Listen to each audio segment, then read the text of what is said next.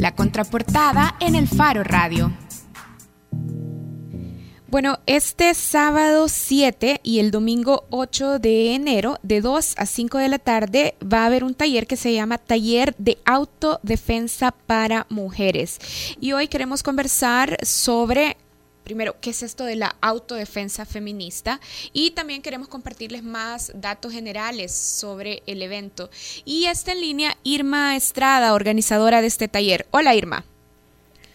Hola.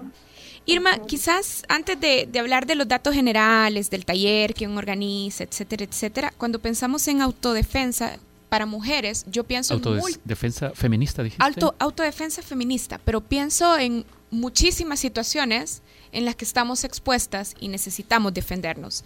Pienso en situaciones en el hogar, en la familia, en lo laboral, pienso en situaciones de acoso callejero.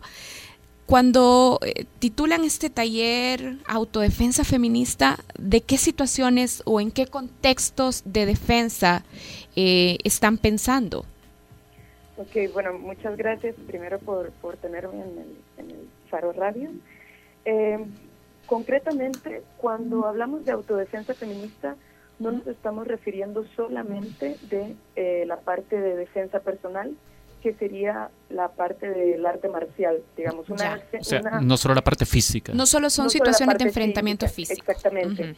Sino que también incluimos eh, la, los otros, digamos, los otros cuerpos que habitamos, emocionales, el cuerpo emocional, la, la mente, digamos, eh, y, y posiblemente hasta el espíritu, depende de desde dónde lo querrás ver.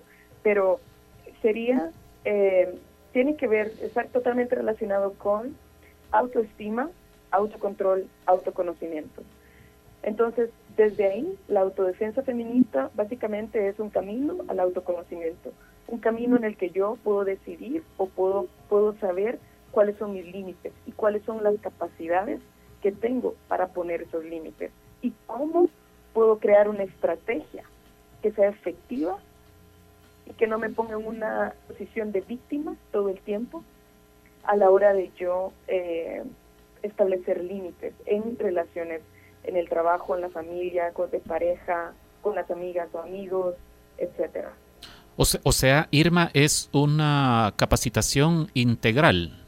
Exactamente, sí, digamos, yo soy artista marcial, soy instructor en defensa personal, pero no es solamente la parte de defensa personal. Han habido casos de chicas que son cinta negra en taekwondo o en karate o en kung fu, lo que sea, que no han sabido responder ante una agresión física o a una agresión sexual. Por ende, las han violado, las han tocado, qué sé yo, algún tipo de agresión, porque porque mental tienen la capacidad física para defenderse, pero no tienen posiblemente la capacidad mental, no están listas mentalmente para reconocer que yo puedo defenderme. O sea, primero tampoco muchas muchas tampoco sabemos en qué momento nos están agrediendo. Ya, porque muchas de estas agresiones han sido naturalizadas. Por ejemplo, eh, vos lo mencionabas, el acoso callejero. Irma, seguimos creyendo que son piropos los que nos dicen en la calle eh, hay, un, hay, un problema. Decías algo importante, decías que el taller se trata también de reconocer y evitar aquellas situaciones que nos colocan como víctimas.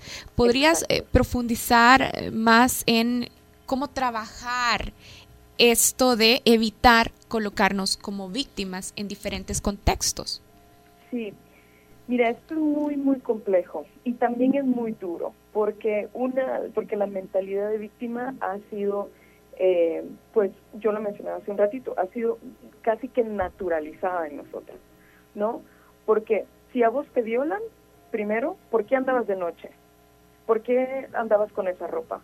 O sea, te, te victimizan, ¿sabes? Aparte de, de, de victimizarte, culpabilizan tus acciones, ¿no? Nunca, nunca van a, ahora estaban mencionando, Denis, el caso de la chica que tenía 15 años, o no sé cuántos años, la violaron y la, la procesan a ella, pero no al violador. Sí.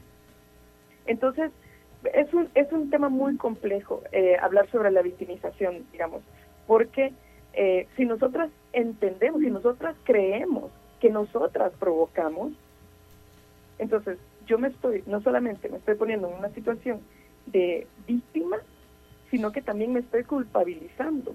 Entonces, si yo salgo a la, salgo a la calle con una, con una actitud de víctima, entonces estoy diciendo lo contrario a lo que realmente quiero, que si yo salgo por la calle, yo quiero ser oponente. Yo quiero que alguien se lo piense cuando le mire y quiera decirme algo.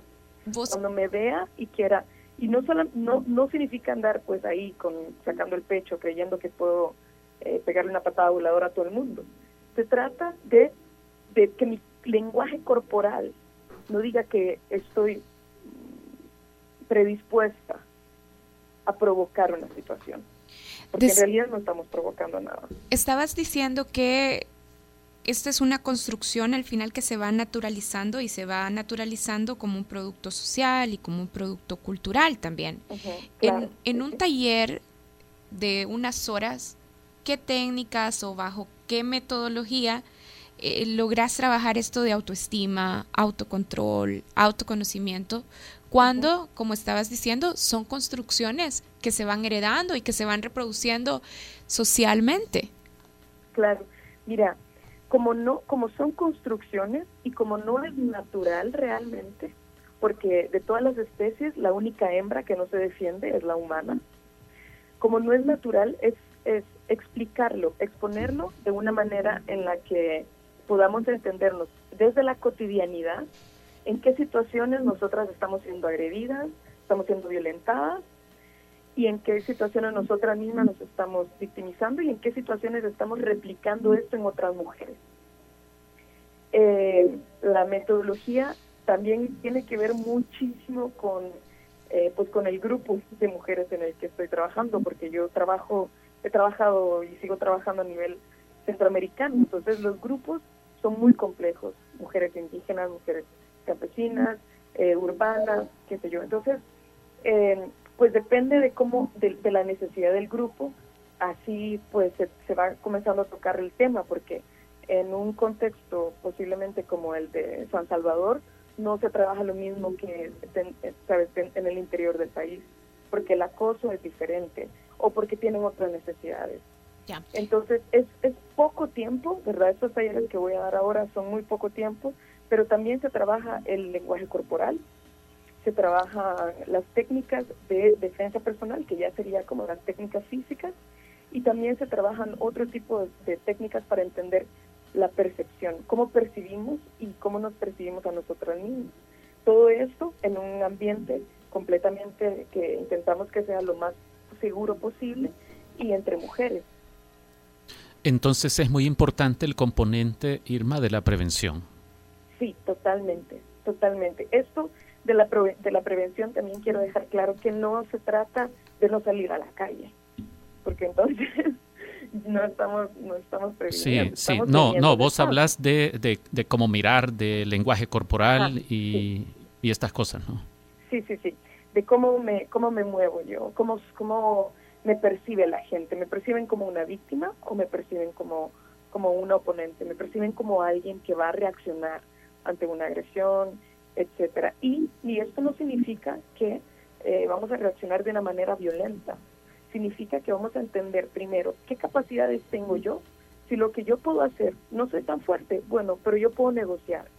Entonces utilizo la voz, utilizo mi lenguaje corporal y hablo con la voz firme y digo sí o no, ¿sabes? O sea, como marcar el espacio. La autodefensa, al final de todo, es establecer límites. Límites y autoconocimiento.